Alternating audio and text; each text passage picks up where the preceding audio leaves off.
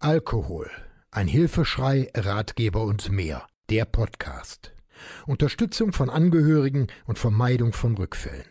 Aufgenommen und bearbeitet mit freundlicher Unterstützung der Diplomjournalistin Martina Bernhard im Studio der Medienwerkstatt des Katholischen Bildungsforums Rhein-Erft in Bergheim.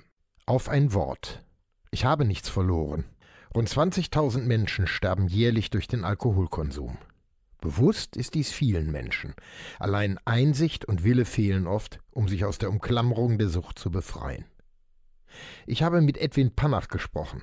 Er hat einen langen Leidensweg hinter sich gebracht, hatte von Kindheit an Umgang mit Alkohol und sich erst 2013 in einer Art Befreiungsschlag von Sucht und vielen anderen Dingen verabschiedet.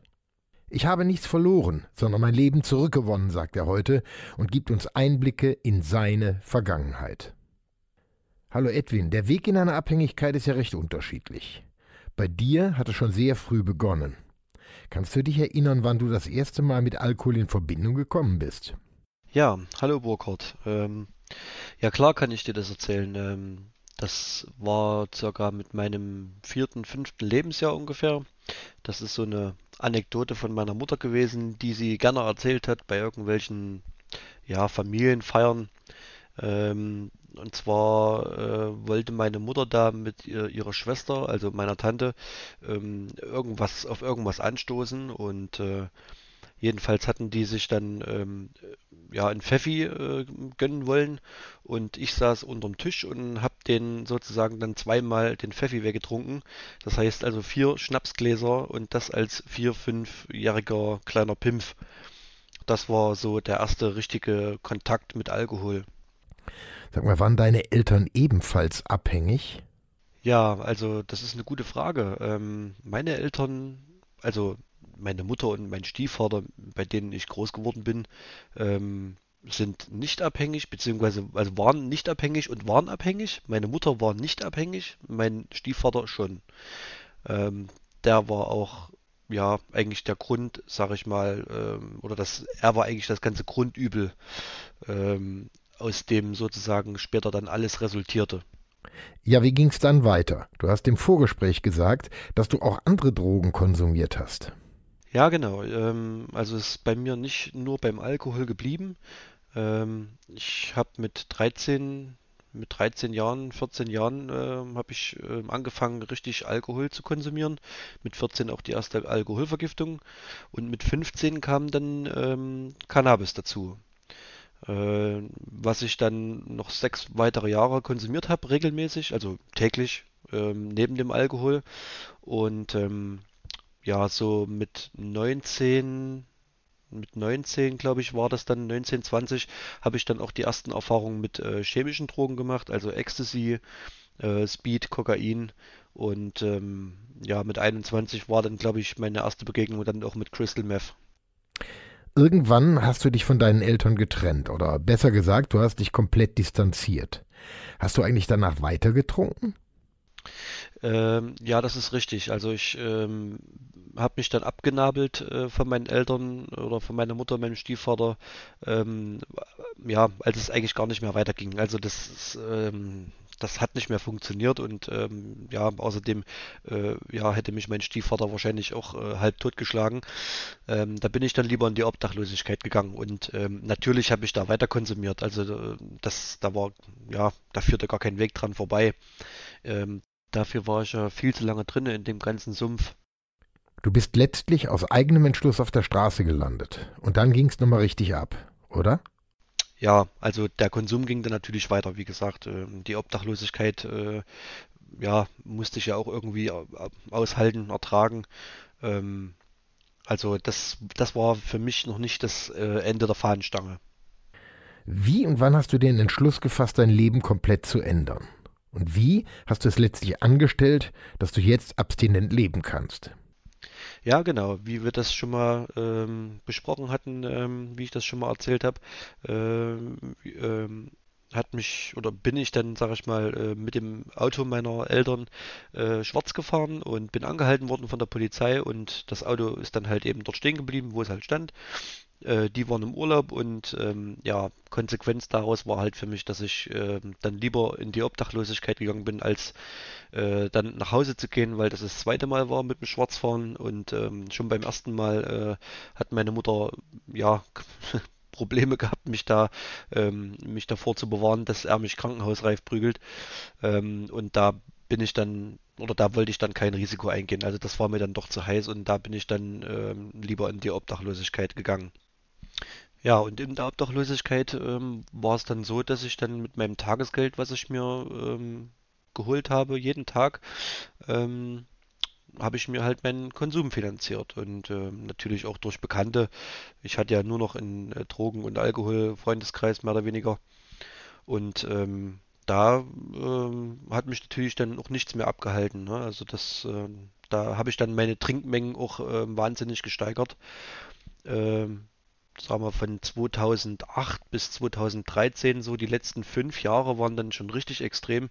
Also ähm, da kam dann gut und gerne auch mal ähm, ja der eine oder andere Kasten am Tag zustande. Ja, also wann bin ich trocken geworden? Ich bin 2013 bin ich äh, bin ich trocken geworden, ähm, oder besser gesagt habe ich die Entscheidung getroffen, äh, dies zu tun. Äh, ich hatte ja schon einige kalte Entzüge versucht, ähm, bin mehrfach in der geschlossenen Psychiatrie gelandet aufgrund von äh, Psychosen, die ich durchs Crystal Meth ähm, bekommen hatte.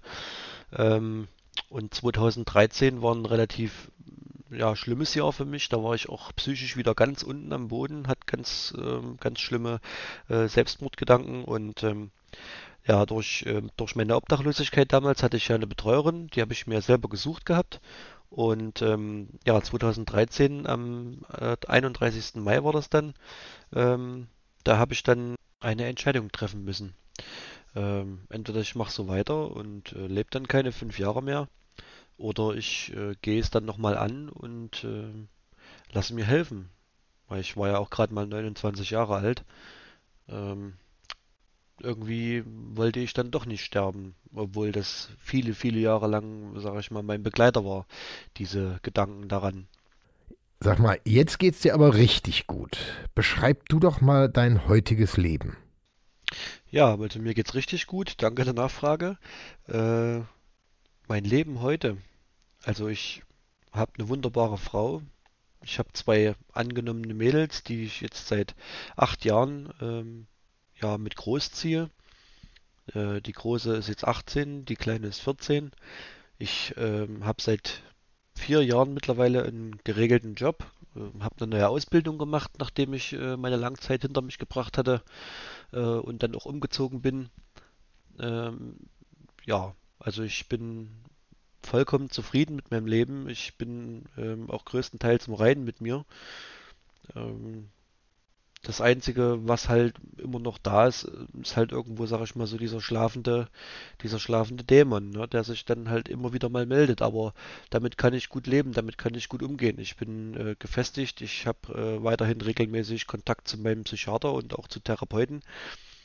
Wenn es dann mal eine kleine Krise gibt, wie letztes Jahr, dann äh, bin ich sofort bei denen, äh, organisiere mir sofort alles, um wieder Hilfe da zu bekommen, dass ich äh, in der Spur bleibe und äh, ja, dass es mir auch schnell wieder gut geht, dass ich auch schnell wieder stabil bin. Ich meine, es hängt ja auch, hängt ja auch ein bisschen was da dran.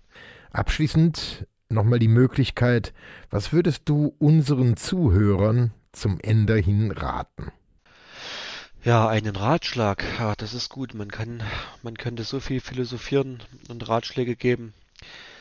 Wahrscheinlich der wichtigste Ratschlag, den man so geben kann, ist ähm, den Leuten einfach ähm, zu sagen, Sie sollten wirklich darauf achten, wann Sie und wie Sie Alkohol konsumieren.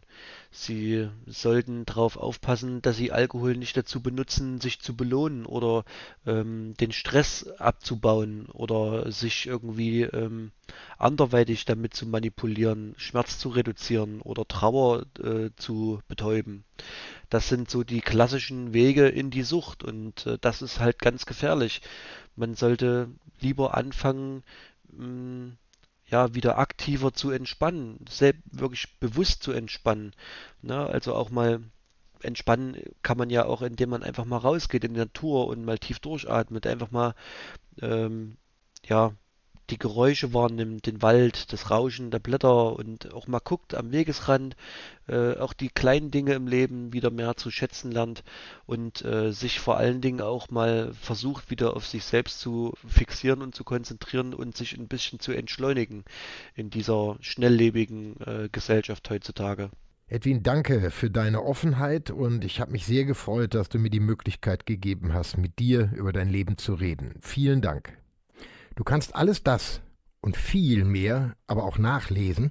Schau mal auf meine Webseite unter www.burkhard-tom.de.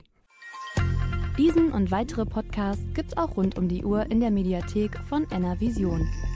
Wir hören und sehen uns auf www.nrvision.de.